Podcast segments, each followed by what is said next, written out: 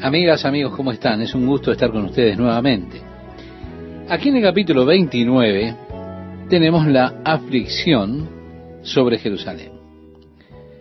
El nombre Ariel significa el león de Dios. Es precisamente uno de los nombres de Jerusalén. El profeta dice, ay de Ariel, de Ariel, ciudad donde habitó David. Añadid un año a otro, las fiestas sigan su curso, mas yo pondré a Ariel en apretura y será desconsolada y triste, y será a mí como Ariel, porque acamparé contra ti alrededor, y te sitiaré con campamentos, y levantaré contra ti baluartes. Esto nos habla de que había llegado la invasión de Asiria. Entonces serás humillada, hablarás desde la tierra, y tu habla saldrá del polvo, y será tu voz de la tierra como la de un fantasma, y tu habla susurrará desde el polvo. Y todo lo demás que dice a continuación. La muchedumbre de tus enemigos será como polvo menudo, la multitud de las fuertes como tamo que pasa y será repentinamente en un momento. Por Jehová de los ejércitos serás visitada con truenos, con terremotos y con gran ruido, con torbellino y tempestad, y llama de fuego consumidor, y será como sueño de visión nocturna la multitud de todas las naciones que pelean contra Ariel, y todos los que pelean contra ella y su fortaleza, y los que la ponen en apretura y les sucederá como el que tiene hambre y sueña, y le parece que come, pero cuando despierta su estómago está vacío, o como el que tiene sed y sueña, y le parece que bebe, pero cuando despierta se haya cansado y sediento. Así será la multitud de todas las naciones que pelearán contra el monte de Sión. Deteneos y maravillaos, ofuscaos y cegaos, embriagaos, y no de vino, tambalead y no de sidra, porque Jehová derramó sobre vosotros espíritu de sueño, y cerró los ojos de vuestros profetas, y puso velo sobre las cabezas de vuestros videntes. Esto nos habla del letargo, de la ceguera espiritual que estaba doblegando a las personas. Aquí ellos están viviendo ya a las sombras del juicio venidero, pero están ciegos a ese hecho, así como ocurre en el día de hoy. El mundo está viviendo realmente ya la sombra de ese gran juicio de Dios que se aproxima. Aún así, la gente parece estar ciega a eso. Dios dice, porque este pueblo se acerca a mí con su boca y con sus labios me honra, pero su corazón está lejos de mí. Y su temor de mí no es más que un mandamiento de hombres que les ha sido enseñado.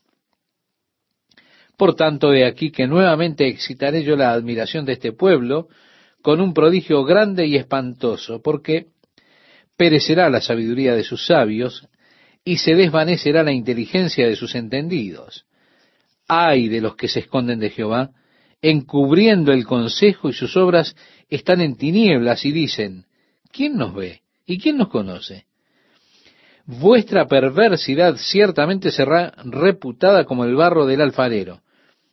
¿Acaso la obra dirá de su hacedor, no me hizo, dirá la vasija de aquel que la ha formado, ¿no entendió? Vemos que Isaías, estimado oyente, aquí muestra nuevamente esta figura del barro y del alfarero. Algo que es tan ridículo para el hombre como el hecho de que el barro le dijera al alfarero, él no me hizo, yo evolucioné. Decir de Dios, bueno, Dios no tiene entendimiento, eso es ridículo. ¿Cómo puede usted mirar, por ejemplo, el cuerpo humano y decir que Dios no tiene entendimiento? Mirar el complejo sistema del cuerpo humano y decir que Dios no tiene comprensión. Aún así, aquí oímos a esos pequeños gramos de barro intelectual que presumen contra Dios, contra el Creador, exaltándose a ellos mismos y a su propia hazaña intelectual, y tenemos que decir, qué ridículo. En el final del capítulo él habla acerca de que Dios romperá las vasijas. En el capítulo 29, versículos 17 y 18 leemos, ¿no se convertirá de aquí a muy poco tiempo el Líbano en campo fructífero? ¿Y el campo fértil será estimado por bosque? En aquel tiempo los sordos. Bueno, aquí nuevamente entramos a mirar ese glorioso día de Dios que viene, el día cuando los sordos oirán, como dice a continuación, las palabras del libro y los ojos de los ciegos verán en medio de la oscuridad y de las tinieblas, entonces los humildes crecerán en alegría en Jehová. Pero los mansos, como dice el Salmo 37.11, heredarán la tierra. Aquí dice, y aún los más pobres de los hombres se gozarán en el Santo de Israel, porque el violento será acabado y el escarnecedor será consumido. Serán destruidos todos los que se desvelan para hacer iniquidad, los que hacen pecar al hombre en palabra, los que arman lazo al que reprendían la puerta y pervierten la causa del justo con vanidad. Por tanto, Jehová, que redimió a Abraham, dice así a la casa de Jacob, no será ahora avergonzado Jacob, ni su rostro se pondrá pálido, porque verá a sus hijos, obra de mis manos en medio de ellos, que santificarán mi nombre y santificarán al santo de Jacob y temerán al Dios de Israel. Y los extraviados de espíritu aprenderán inteligencia y los murmuradores aprenderán doctrina. Ay de los hijos que se apartan, dice Jehová, para tomar consejo y no de mí, para cobijarse con cubierta y no de mi espíritu, añadiendo pecado a pecado. Vemos estas personas, el juicio estaba llegando a ellos, sabían que Asiria venía marchando hacia ellos, y en lugar de correr a Dios para buscar el consejo de Dios, para buscar ayuda, ¿qué hacen? Ellos estaban enviando embajadores a Egipto para hacer un pacto de mutua defensa con Egipto, para que ellos pudieran contratar a los egipcios y así que vinieran a ayudarlos a defenderse de los asirios. El profeta dijo que era algo tonto llamar a Egipto por ayuda, porque los asirios destruirían Egipto. Pero los asirios no te destruirían a ti. Su fortaleza es solo permanecer quieto, es decir, la fortaleza del pueblo de Israel era permanecer quietos, no hacer nada más que confiar solamente en el Señor. Pero, dice el profeta, hay de aquellos que están buscando consejo y no de Dios. Recuerda el Salmo 1, versículo 1 decía, Bienaventurado el varón que no anduvo en consejo de malos. Las personas del día de hoy buscan consejo, pero no lo buscan en Dios. Hay muchos de ellos que van a malos psiquiatras llenos de humanismo, de freudismo, y ¿qué hacen ellos? Le dan basura. Le cobran 100 dólares por una hora de consulta, una hora de darle basura. Y eso es ridículo. Hay de aquellos que toman consejo, pero no de Dios, que buscan encontrar refugio, pero no del Espíritu de Dios. El profeta decía en el capítulo 30, versículo 2, que se apartan para descender a Egipto y no han preguntado de mi boca para fortalecerse con la fuerza de Faraón y poner su esperanza en la sombra de Egipto. Es que realmente no había esencia allí en Egipto, era una sombra. Ellos estaban declinando, estaban cayendo. Dice el profeta, pero la fuerza de Faraón se os cambiará en vergüenza y el amparo en la sombra de Egipto en confusión cuando estén sus príncipes en Zoán y sus embajadores lleguen a Janes, todos se avergonzarán del pueblo que no les aprovecha, ni los socorre, ni les trae provecho.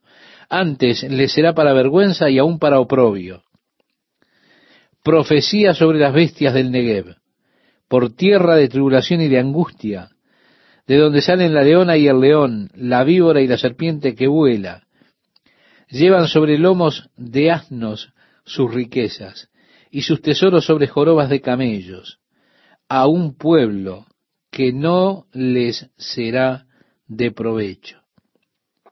Ciertamente Egipto en vano e inútilmente dará ayuda. Por tanto yo le di voces que su fortaleza sería estarse quietos. Esto precisamente lo que el profeta Isaías le decía a Ezequías. Recuerda, no te preocupes, Dios te defenderá. Tú no tienes que preocuparte por los asirios y su invasión, porque Dios se ocupará de ti. Tú no tendrás que pelear la batalla, Dios peleará por ti, solo confía en el Señor. Aquí Isaías está diciendo, tu fortaleza es solo permanecer quieto y confiar en Dios. En el versículo 8 leemos, Ve pues ahora y escribe esta visión en una tabla delante de ellos y regístrala en un libro para que quedes hasta el día postrero eternamente y para siempre. Escríbelo para ellos para que cuando Dios haga todo esto, tú puedas sacar el libro y puedas decirle, miren, esto es lo que les decían, ¿ven? Aquí está.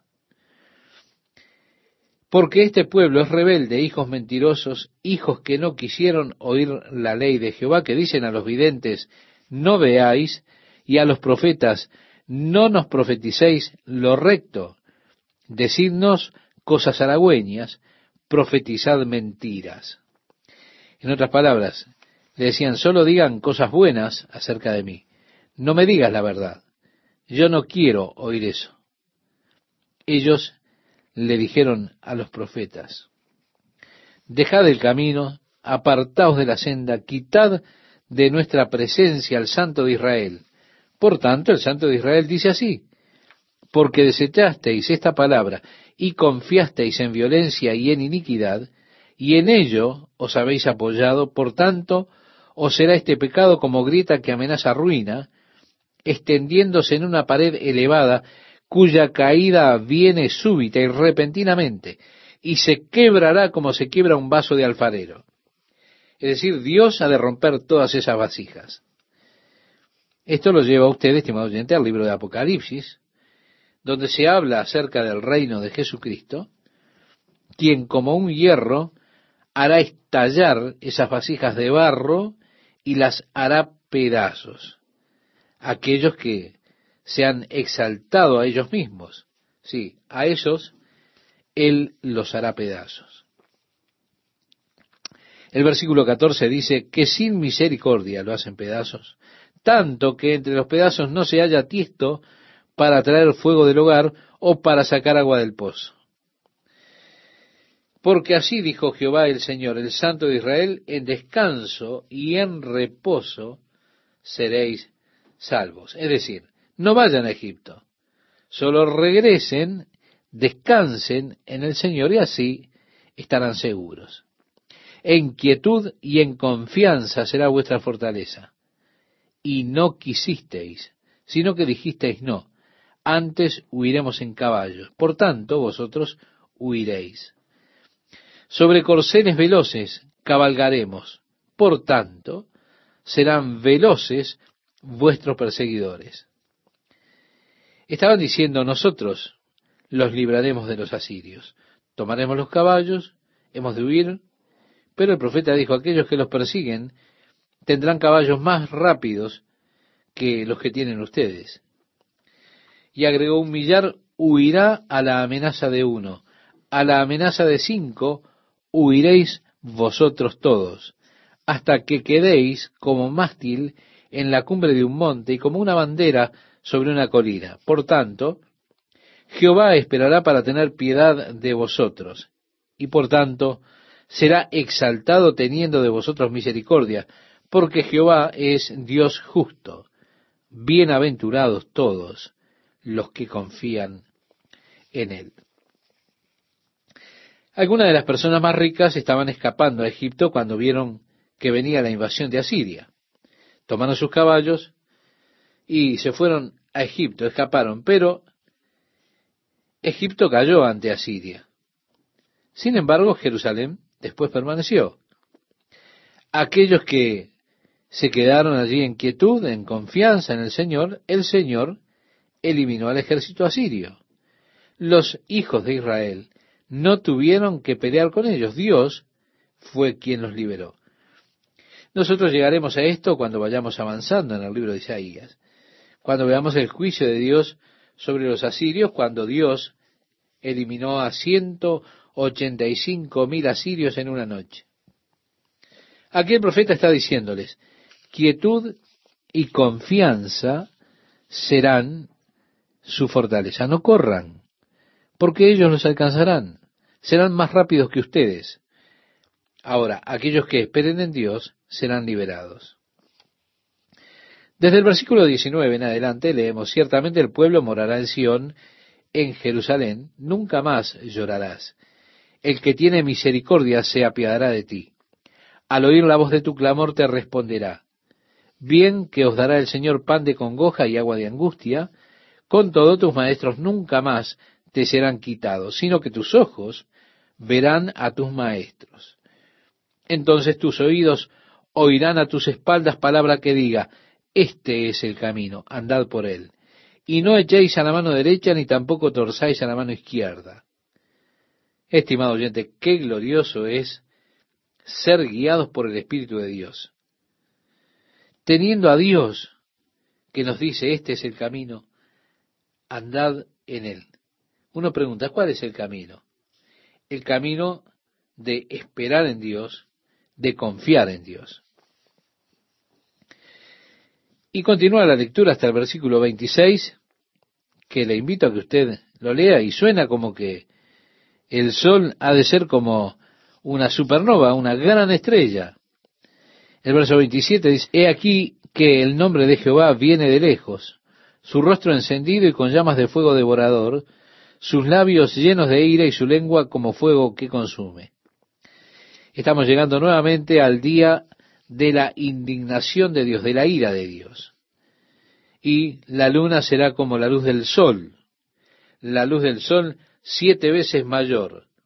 Esto nos recuerda un poco al libro de Apocalipsis, en el capítulo 16, cuando el Señor está derramando los vasos de su ira sobre la tierra, el séptimo vaso, en la séptima copa, da poder al sol para quemar a los hombres que habitan en la tierra, y los hombres serán quemados por el sol durante ese tiempo. Así que el sol aumentará su brillantez a siete veces la intensidad. La luna estará reflejando el sol aún durante la noche, bajo una luna llena será tan brillante en la tierra como lo es generalmente la luz del día. Suena como que el sol estará en un estado de una supernova, Ahora, sería devastador para la tierra si el sol se volviera en el estado así. Pero nos habla el profeta acerca de el nombre de Jehová viene de lejos, su rostro encendido y con llamas de fuego devorador, sus labios llenos de ira y su lengua como fuego que consume. En el libro de Apocalipsis dice, Él también beberá el vino de la ira de Dios que ha sido vaciado puro en el cáliz de su ira. Así que aquí tenemos su indignación. Y será atormentado con fuego y azufre, dice aquí. Tenemos ahora entonces este pasaje de Isaías capítulo 30 hasta el versículo 31 que le invito a que usted lo lea en su casa para que podamos seguir adelante en nuestro estudio, en el espacio que tenemos. Dice ahora, estamos regresando, por supuesto, a la situación local y Dios sin duda eliminará a los asirios. No obstante, los asirios aquí también pueden ser un tipo de aquel anticristo que será destruido por la espada que saldrá de la boca de Cristo cuando Él regrese en su segunda venida a la tierra. En el capítulo 30 de Isaías, versículo 32 y 33 nos dice, será con panderos y con arpas, y en batalla tumultuosa peleará contra ellos, porque Tofet ya de tiempo está dispuesto y preparado para el rey. Estimado oyente, Tofet aquí es el infierno.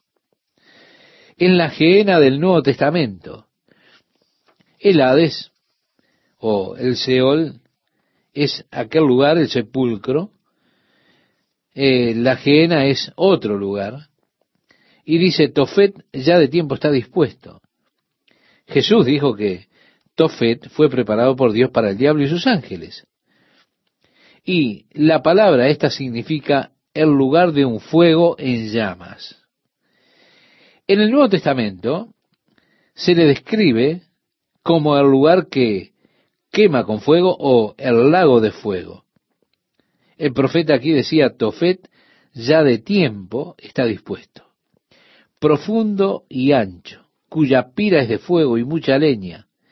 El soplo de Jehová como torrente de azufre lo enciende. Recuerda David decía, ¿a dónde puedo huir de su presencia? Si subo al cielo, allí está Él. Si desciendo al infierno, también allí está Él. El lugar final de la muerte del malvado, el infierno, no es un lugar de castigo eterno. El Hades, la muerte y el Hades, nos dice en Apocalipsis capítulo 20, que han de entregar los muertos que habían en ellos. Cuando cuando llega ese momento que estará instalado el gran trono blanco del juicio de Dios, el juicio final. Nos dice que el mar entregó los muertos que había en él, y el que no se halló escrito en el libro de la vida fue lanzado al lago de fuego. Allí está las gehenas. Esa es la muerte segunda. Así que el infierno llega a un final cuando entrega su muerte para estar delante de Dios en el juicio, luego serán echados en la gehenna. Bien, la gehenna. La escritura declara que el humo de su tormento sube por los siglos de los siglos. Aionos, postoaionos, se diría en el griego, es un término más fuerte allí para expresar la eternidad. Nosotros decimos por los siglos de los siglos. Terminando, Jesús dijo de la gehenna que el gusano de ellos nunca muere y el fuego nunca se apaga. Así que para mí la indicación más fuerte es que será una separación eterna de Dios, sea consciente o no, eso es algo que está en la mano de Dios. No me preocupo por eso, no me quiero enredar con esto, eso está en la mano de Dios. Y Dios hará lo que es correcto, lo que sea justo. Mi gran preocupación es con el nuevo modelo que Él está preparando para mí.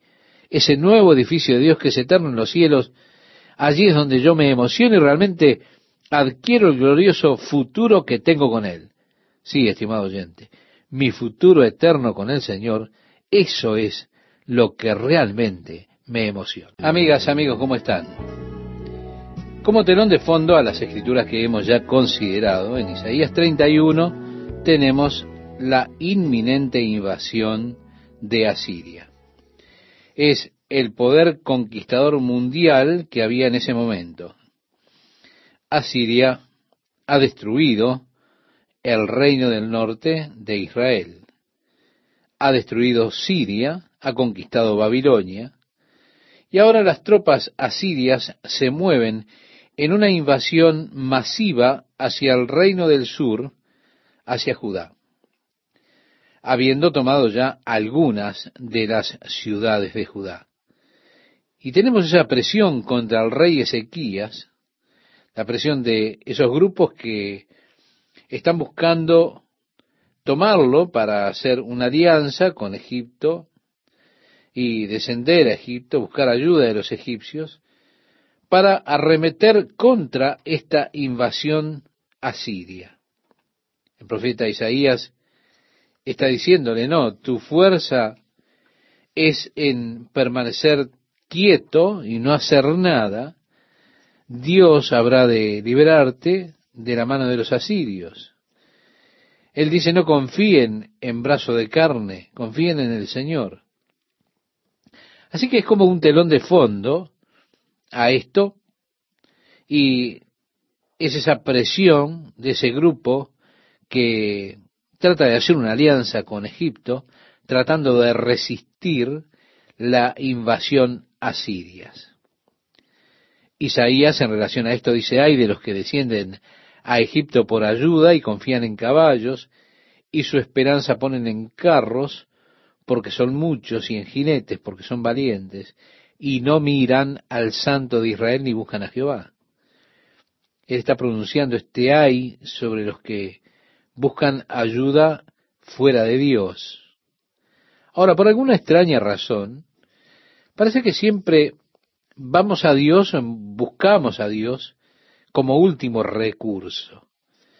Nos parece la cosa más natural a nosotros en una crisis eh, volvernos en busca de la fuerza del brazo de carne, tratando de ingeniárnosla para salir adelante, y vamos a nuestros amigos y aquellos hombres que nos pueden ayudar, donde podemos buscar apoyo para nuestra causa, en lugar de buscar al Señor, de buscar la ayuda de Él. Por eso Él pronuncia estos ayes sobre los que están prontos para buscar a Egipto por ayuda, para depender, para confiar en los carros de Egipto, confiar en sus caballos, en sus carros, en sus jinetes, y esas personas no buscan al Señor por ayuda. Oh, estimado oyente, que esta sea una verdadera lección para nosotros, para que aprendamos a confiar en el Señor, porque mejor es confiar en Jehová que confiar en el hombre. Mejor es confiar en Jehová que confiar en príncipes, dice el Salmo 118, versículos 8 y 9. En Isaías 31 continúa el profeta diciendo, pero él también es sabio y traerá el mal y no retirará sus palabras. Se levantará pues contra la casa de los malignos y contra el auxilio de los que hacen iniquidad, y los egipcios hombres son y no Dios, y sus caballos carne y no espíritu. De manera que al extender Jehová su mano caerá el ayudador, y caerá el ayudado, y todos ellos desfallecerán a una. Es decir, no confíe en el brazo de Egipto. ¿Por qué? Es solamente carne, no es Dios. Ellos son solamente hombres. Sus caballos son carne, no son espíritu. La mayor fuerza, la más grande ayuda que podamos tener está en el Espíritu de Dios. ¿Por qué? Porque Dios está capacitado cuando Él extiende su mano para hacer el trabajo perfecto, completo. El versículo 4 dice, porque Jehová me dijo a mí de esta manera, como el león y el cachorro de león ruge sobre la presa, y se reúne cuadrilla de pastores contra él, no lo espantarán sus voces, ni se acobardará por el tropel de ellos, así Jehová de los ejércitos descenderá a pelear sobre el monte de Sión y sobre su collado. Ahora, confíen en el Señor, no confíen en los egipcios. Esta es la premisa, poned vuestra confianza en Dios, porque Dios ha de descender, como el león y el cachorro de león ruge sobre la presa, y se reúnen allí cuadrilla de pastores contra él, y a él no le importa que hagan todo el alboroto que quieran, el león no ha de moverse. Y dice, Él resistirá esto así, por eso el Señor ha de descender. Él ha de pelear por Sión. Dios ha de defender su pueblo. Entonces usted no tiene por qué depender del brazo de carne. Aquí hay un versículo interesante, es el versículo 5. Y como notamos en la profecía, muchas veces hay un cumplimiento doble de la profecía. Muchas veces él está hablando acerca de una situación presente y local, y esa situación particular es, por ejemplo, en este caso, una invasión inminente de Asiria. Y el profeta dice, no vayan a Egipto, confíen en el Señor por ayuda. Él está hablando de una situación local presente.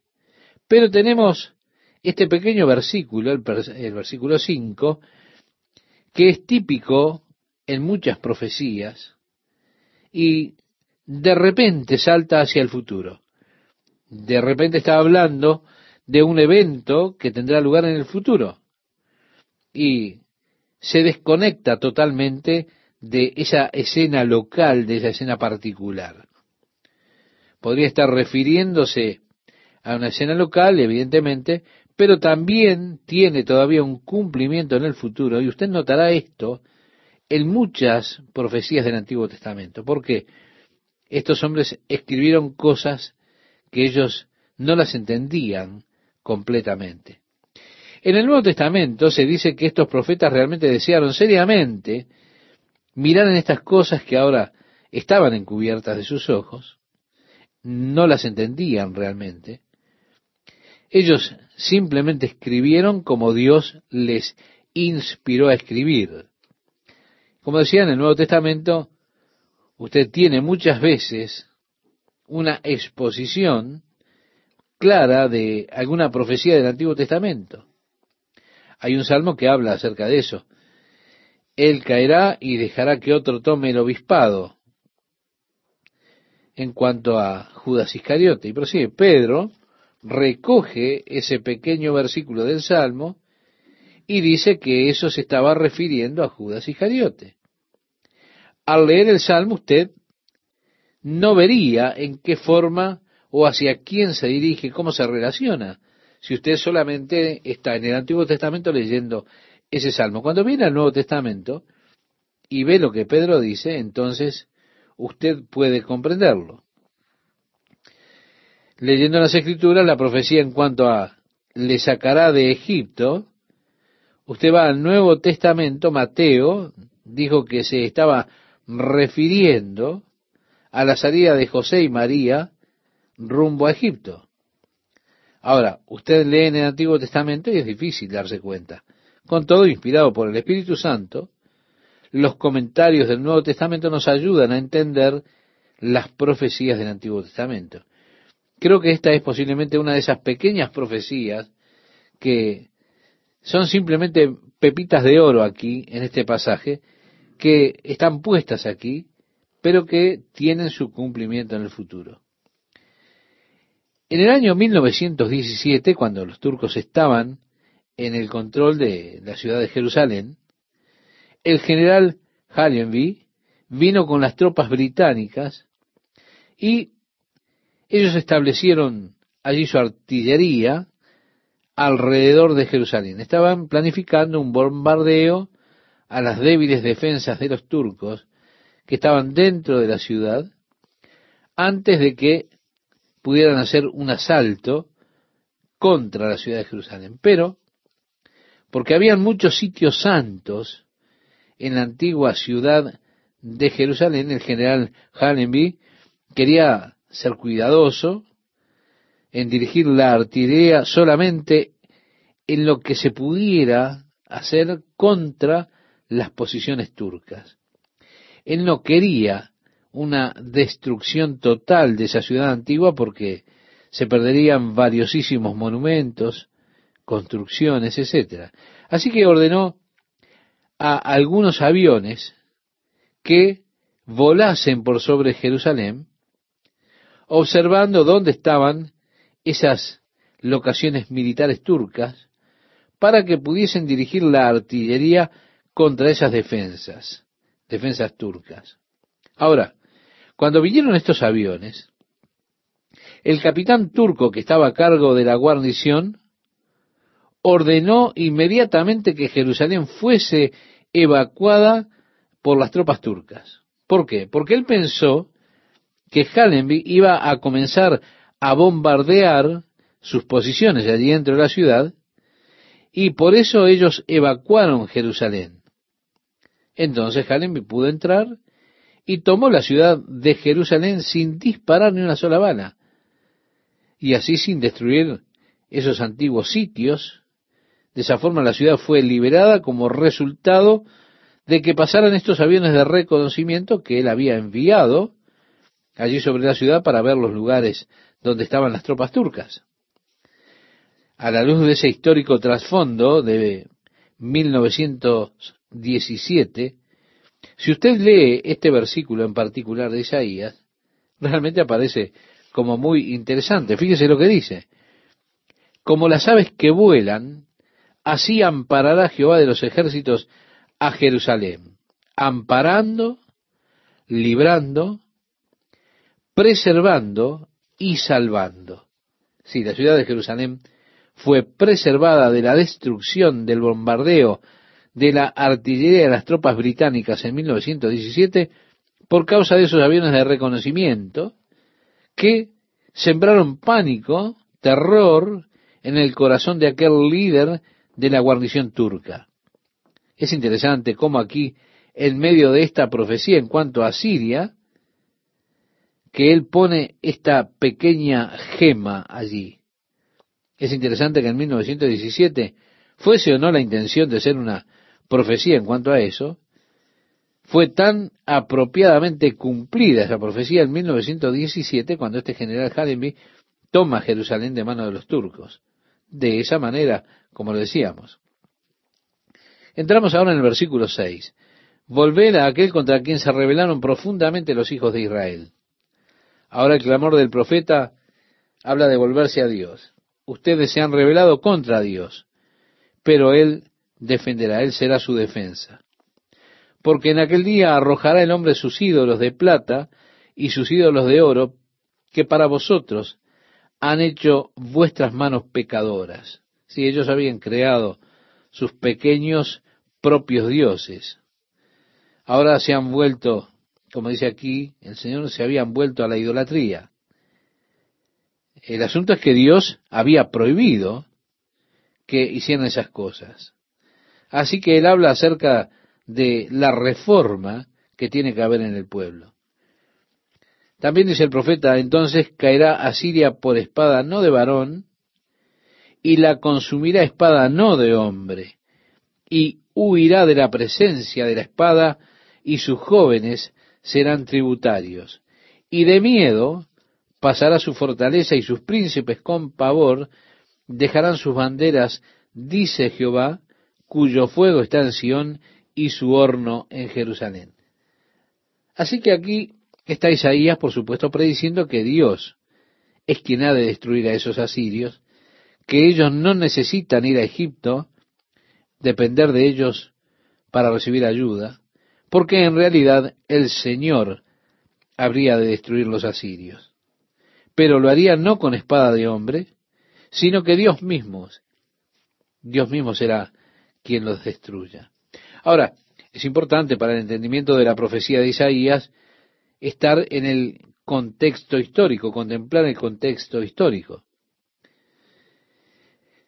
Vemos como trasfondo de esa área que usted, estimado oyente, podía, si quiere, puede leer el libro de Reyes, el segundo libro de los Reyes, en el capítulo 17, que comienza con la destrucción del reino del norte por Asiria, Luego el capítulo 18 comienza con el reinado de Ezequías, después tiene la amenaza de los asirios, cómo Sennacherib es enviado eh, con sus amenazas contra el rey Ezequías y todas las demás cosas. En el capítulo 19, en el versículo 35, allí en Segunda de Reyes, leemos, y aconteció que aquella misma noche salió el ángel de Jehová y mató en el campamento de los asirios a ciento ochenta y cinco mil, y cuando se levantaron por la mañana, he aquí que todo era cuerpos de muertos. Entonces Sennacherib, rey de Asiria, se fue y volvió a Nínive, donde se quedó. Aconteció que mientras él adoraba en el templo de Nisroch, su dios, Adremelech y Sarecer, sus hijos, lo hirieron a espada y huyeron a tierra de Ararat, y reinó en su lugar Esarjadón, su hijo. Esto se relata allí en el segundo libro de los Reyes, capítulo 19, versículos 35 al 37.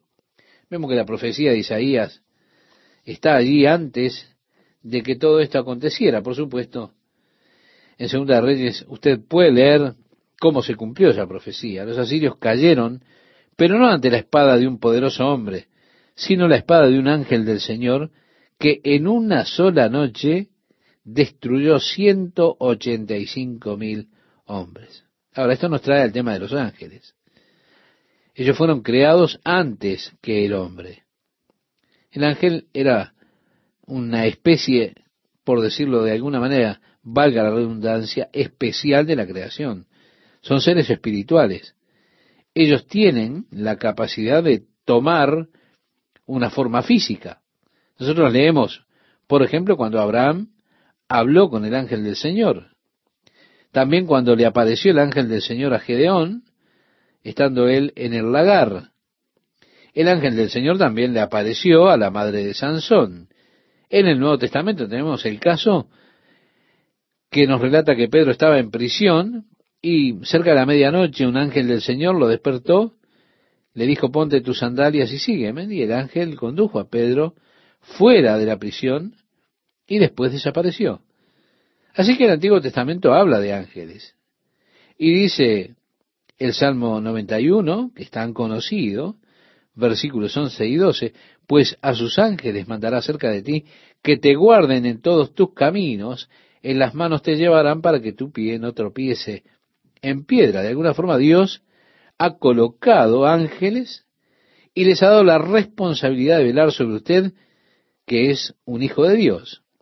En el libro de Hebreos podemos leer en cuanto a los ángeles, que nos dice en el capítulo 1, verso 14, no son todos espíritus ministradores enviados para servicio a favor de los que serán herederos de la salvación. También Satanás una vez fue un ángel de Dios, pero él se rebeló contra la autoridad de Dios. Si los ángeles son seres espirituales, permanecen aún hoy con mucho de misterio, pero muchos, no obstante, el fenómeno es inexplicable, puede ser explicado por la presencia del poder de ellos. Ahora Jesús declara que el día cuando Él venga a la tierra para juzgarla, Él dirá a algunos que están sobre la tierra, que han recibido la marca de la bestia, que eh, adoraron al falso Mesías, les dirá, apartaos de mí, obradores de maldad, a la geena, que fue preparada para Satanás y sus ángeles. Así que la gehenna, aunque fue preparada por Dios para Satanás y sus ángeles, también es el lugar que ha escogido para aquellos que siguen a Satanás. Y ellos también han de ser confinados a ese mismo lugar de juicio. Así que el ángel de Jehová, dice la Biblia, acampa alrededor de los que le temen y los defiende. Sus oídos están abiertos a el clamor de ellos. Con todo, no debemos orar a los ángeles. No permita que ningún hombre lo engañe en cuanto a un falso sentido de humildad para orar hacia los ángeles. No, no debemos adorar a los ángeles y los ángeles mismos se oponen a que se haga. La mayor parte del tiempo de las apariciones de los ángeles a los hombres, los efectos que tienen sobre los hombres son de temor. Ellos están siempre cantando y, por supuesto, no tengan temor. Dos de los ángeles extraordinarios en la Biblia son Gabriel y Miguel. Ellos son seres realmente interesantes. Están alrededor del trono de Dios. Hay una clase de ángeles conocidos como querubines que rodean el trono de Dios y no cesan de decir día y noche, Santo, Santo, Santo Señor Todopoderoso, creo que será realmente muy interesante, fascinante para nosotros descubrir las facetas de esos ángeles cuando lleguemos al cielo. Nuestro conocimiento de ellos al momento es muy limitado. La Biblia habla de ellos y aún nos dice que tengamos cuidado de agasajar a aquellos que vienen, a aquellos extraños que nos visitan porque usted nunca sabe si uno de ellos puede ser un ángel. Usted puede estar agasajando un ángel sin saberlo. Volviendo a nuestro tema, los asirios fueron destruidos por un ángel, sí. 185 mil asirios fueron destruidos. Esto nos muestra que los ángeles son seres muy poderosos en comparación con el hombre. ¿Quién puede resistir un ser espiritual? Un ángel del Señor. Es un gusto para mí estar con ustedes, amigas y amigos, en esta nueva emisión de la palabra de Dios para hoy. Llegamos al capítulo 32. Y al llegar al capítulo 32, Isaías se pasa por alto un par de milenios, al menos para mirar hacia adelante. Dios ha de venir como león rugiente. Nos habla sobre su oración en el versículo 4, regresando atrás al capítulo 31, cuando el Señor de los ejércitos venga a pelear por el monte de Sión, nos dice allí que Él se asemeja a un león, un león joven, rugiendo, en, por supuesto, su oración allí. Ahora, cuando usted va al libro de Apocalipsis Y lee allí en cuanto al regreso de Jesucristo a la tierra, en el capítulo 10, versículo 3, leemos y clamó a gran voz, como ruge un león. Y cuando hubo clamado, siete truenos emitieron sus voces. Vemos que Cristo, en su regreso, dará esta gran voz como un león que ruge. Aquí, por supuesto, lo declara Isaías en el capítulo 31, versículo 4. También podríamos citar al profeta Jeremías en el capítulo 25, verso 30. También podríamos citar al profeta Joel y en muchos lugares del Antiguo Testamento, cuando se refiere a ese día en que el Señor venga rugiendo como el león. En el capítulo 32 de Isaías, desde el versículo 1 en adelante, nos dice, He aquí que para justicia reinará un rey y príncipes presidirán en juicio y será aquel varón como escondedero contra el viento y como refugio contra el turbión, como arroyo de aguas en tierra de sequedad, como sombra de gran peñasco en tierra calurosa. No se ofuscarán entonces los ojos de los que ven, y los oídos de los oyentes oirán atentos, y el corazón de los necios entenderá para saber, y la lengua de los tartamudos hablará rápida y claramente. Es que habrá una restauración cuando venga este rey y reine. Ya no habrá personas eh, tartamudeando la lengua de los tartamudos hablará rápida y claramente. En ese tiempo el ruin nunca más será llamado generoso. Y yo creo que este es un versículo muy interesante porque escuchamos acerca de los liberales del día de hoy y la mayoría, especialmente un liberal teológico, es una persona extremadamente ruin. En ese día el ruin nunca más será llamado generoso ni el tramposo será llamado espléndido, dice Isaías, porque el ruin hablará ruindades y su corazón fabricará iniquidad para cometer impiedad y para hablar escarnio contra Jehová. ¿Qué descripción apropiada es esta en cuanto a los liberales? Sus corazones buscan obrar iniquidad practicar la hipocresía. Qué tremenda hipocresía es. Como en teología, por supuesto, los liberales están siempre redefiniendo términos y así usted no sabe de lo que ellos hablan. Usted tiene que preguntarles a ellos. Pero, ¿qué quiso decir usted cuando habló de nacer de nuevo? Porque ellos tomaron incluso este término que la Biblia presenta de nacer de nuevo, y utilizan estos términos como carisma, y utilizan toda clase de términos, usted los escucha hablar, y hablan tan bien que usted dice, eh, tiene razón, está hablando acerca de Cristo, sí, pero ¿qué quiso decir cuando dijo Cristo? ¿Sabe qué quiso decir? Quiso decir una unción. ¿Se da cuenta? El Cristo en mí y el Cristo en usted hace referencia a una unción. ¿Qué quiso decir cuando habló nacer de nuevo? No hace referencia o no hacen referencia a esa experiencia genuina de nacer espiritualmente otra vez. Redefinen los términos, los utilizan, usted los escucha hablar, él habla acerca de nacer de nuevo y usted dice, ¿no es maravilloso? Pero si usted obtiene la definición de la terminología de ellos, usted encontrará que lo que ellos quisieron decir por nacer de nuevo es totalmente diferente a lo que entendemos por la Biblia, que es nacer de nuevo. Nacer de nuevo por el Espíritu de Dios a una nueva vida espiritual. No tiene nada que ver con eso. Es la hipocresía que ellos tienen, cambiando la definición de las palabras para poder publicar la ruindad de ellos. Realmente, usted no comprende lo que ellos dicen porque usted, por supuesto, no maneja el glosario que ellos utilizan. En realidad lo que ellos buscan es cometer impiedad y hablar escarnio contra Jehová. Y como dice el verso 6, dejando vacía el alma hambrienta y quitando la bebida al sediento. El asunto acerca de la iglesia liberal y los teólogos liberales es que ellos no satisfacen el hambre real que una persona tiene de Dios. Las personas pueden ir a la iglesia toda su vida, a esas iglesias liberales, y nunca saciarán su hambre espiritual, su hambre por la palabra de Dios, la verdad de Dios.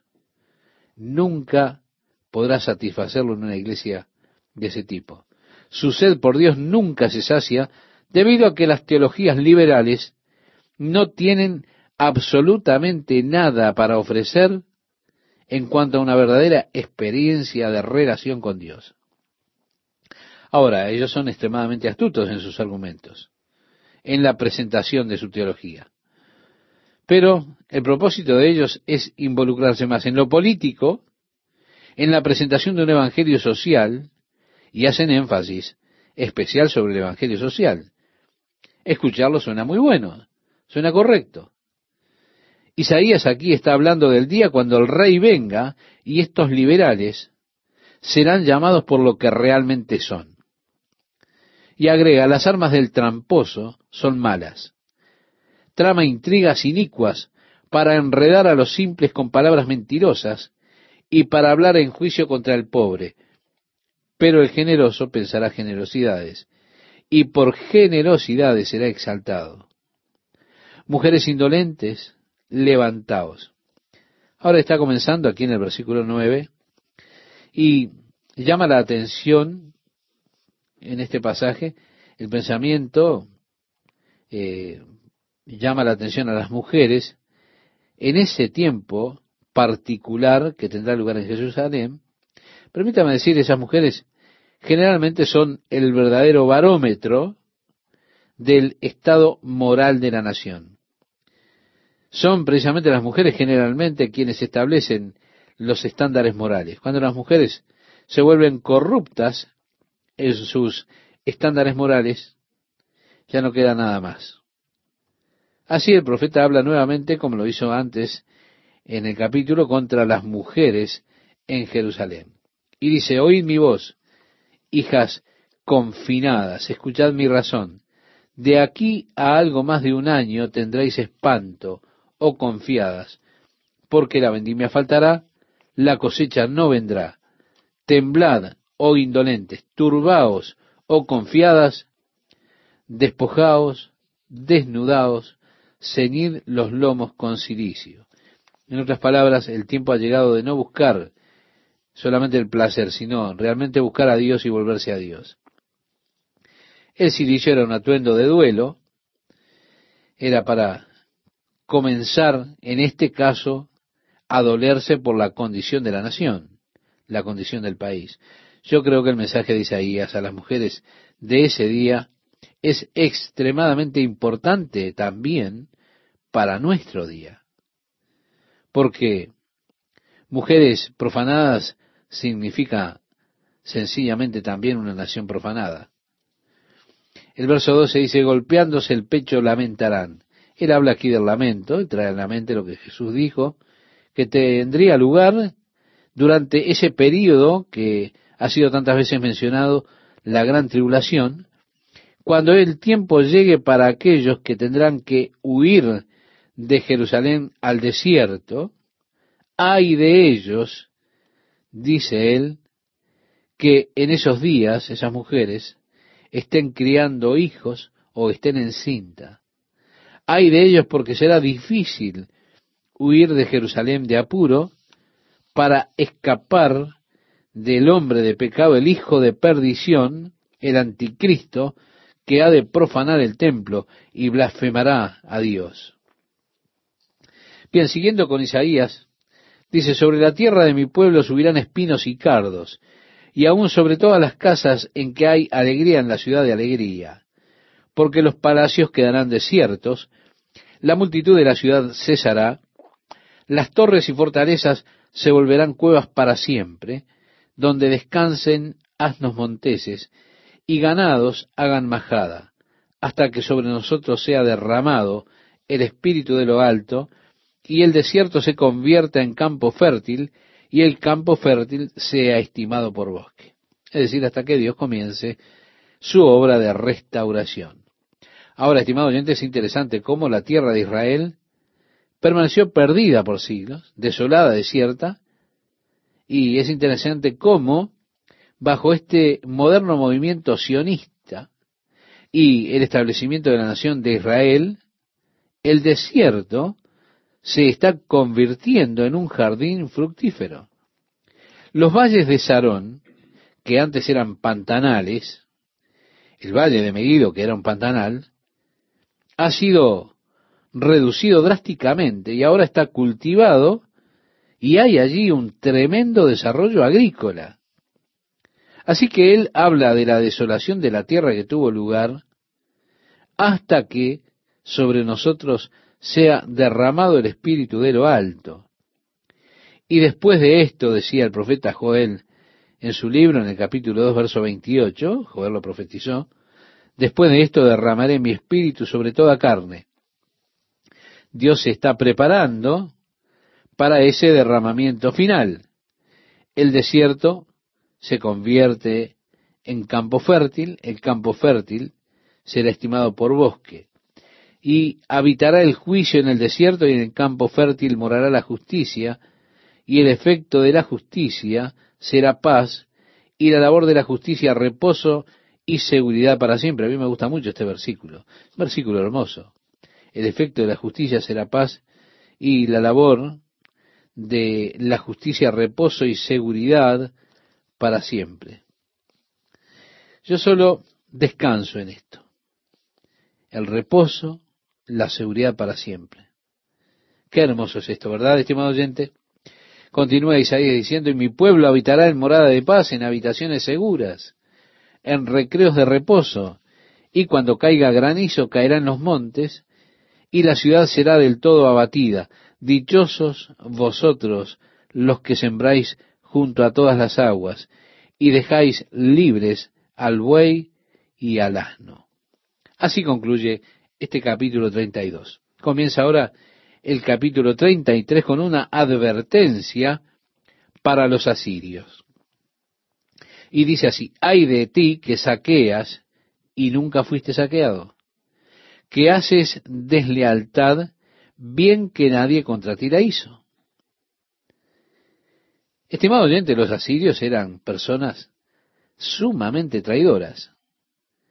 Ellos generalmente mutilaban a los prisioneros de guerra. Lo mutilaban físicamente.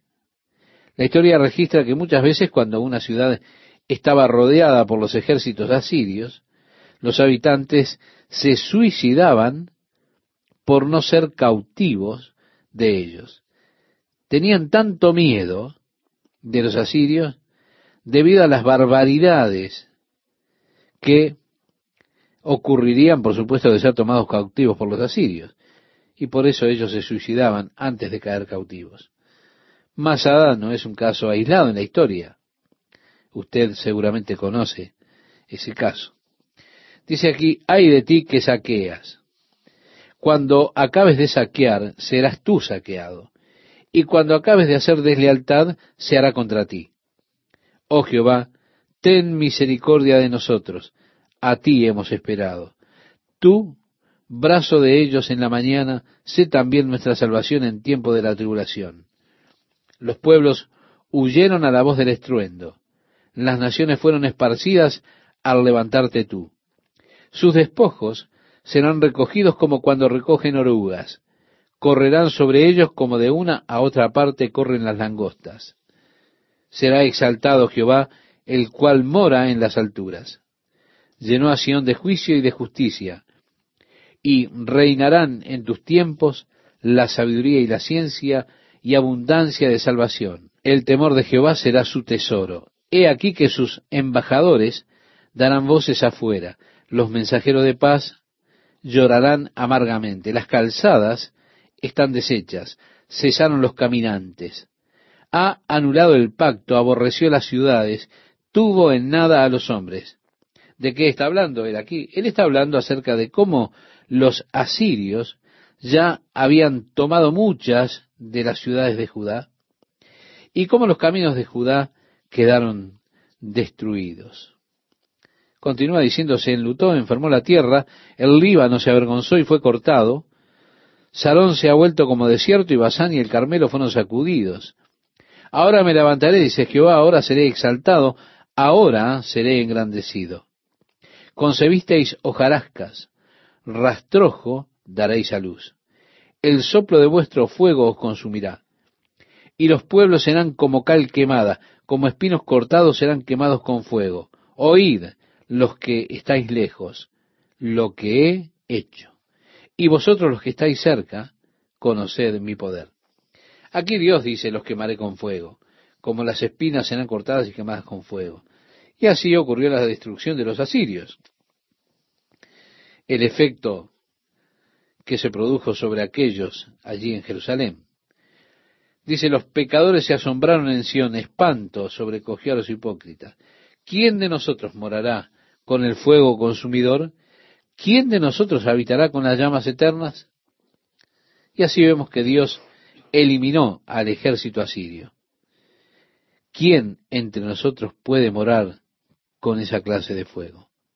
Los pecadores se volvieron temerosos, los hipócritas se llenaron de terror cuando vieron el efecto del fuego de Dios contra los asirios. En el libro de Hebreos, estimado oyente, nosotros leemos en el capítulo 12, verso 29, que nos dice, porque nuestro Dios es fuego consumidor. Ahora, el fuego de Dios para nosotros como hijos de Dios no es algo que nosotros tememos.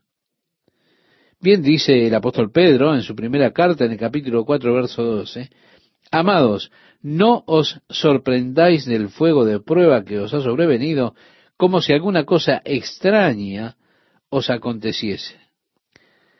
Sí, Dios nos ha puesto a través del fuego, pero es el fuego refinador por medio del cual Dios está purgando de nuestras vidas la escoria de manera que nosotros podamos ser puros. Cuando llegamos a Jesucristo, todos nosotros tenemos nuestros problemas. Tenemos toda clase de impurezas en nuestra vida. Y así Dios, para quitar de nuestras vidas esas impurezas, pasa por el fuego nuestras vidas de manera que podamos quemar esas impurezas. Atravesamos las pruebas, pero Dios tiene un propósito en las pruebas y es depurarnos, hacernos puros, así como eres puro. Por eso yo estoy en el fuego de Dios, pero debido a que soy un hijo de Dios, el fuego de Dios solo me está depurando, está quitando las impurezas de mi vida. Ahora, si usted está en el fuego de Dios, quien quiera que sea usted, si usted es un pecador, el fuego de Dios que está devorando y destruyendo, finalmente lo ha de destruir. Ahora, si usted es un hijo de Dios, entonces ese mismo proceso refinador del fuego de Dios estará trayendo a su vida la pureza de la misma. ¿quién de nosotros habitará con las llamas eternas? La respuesta está allí con Isaías, el que camina en justicia y habla lo recto, el que aborrece la ganancia de violencias, el que sacude sus manos para no recibir cohecho, el que tapa sus oídos para no oír propuestas sanguinarias, el que cierra sus ojos para no ver cosa mala, éste habitará en las alturas. Fortaleza de rocas será su lugar de refugio se le dará su pan y sus aguas serán seguros. Tus ojos verán al rey en su hermosura. Oh, cuánto deseo, estimado oyente, ver al rey en su hermosura, en su gloria. Jesús oró, Padre, ruego por aquellos que están conmigo, para que ellos puedan verme con la gloria que tuve contigo antes que el mundo existiera. Mas no ruego solamente por esto, sino también por los que han de creer en mí por la palabra de ellos.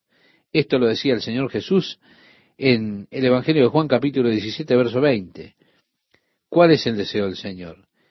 El deseo de Él es que usted lo pueda ver a Él en su gloria, lo pueda ver al Rey en su belleza. Nosotros lo hemos visto en su humillación. Lo hemos visto cómo fue aborrecido y rechazado, pero el deseo de Él es que nosotros también lo podamos ver en la gloria que Él tenía con el Padre antes que el mundo existiera. Sí, tus ojos verán al Rey en su hermosura, verán la tierra que está lejos, la tierra prometida, es decir, el reino de Dios que estaba tan lejano.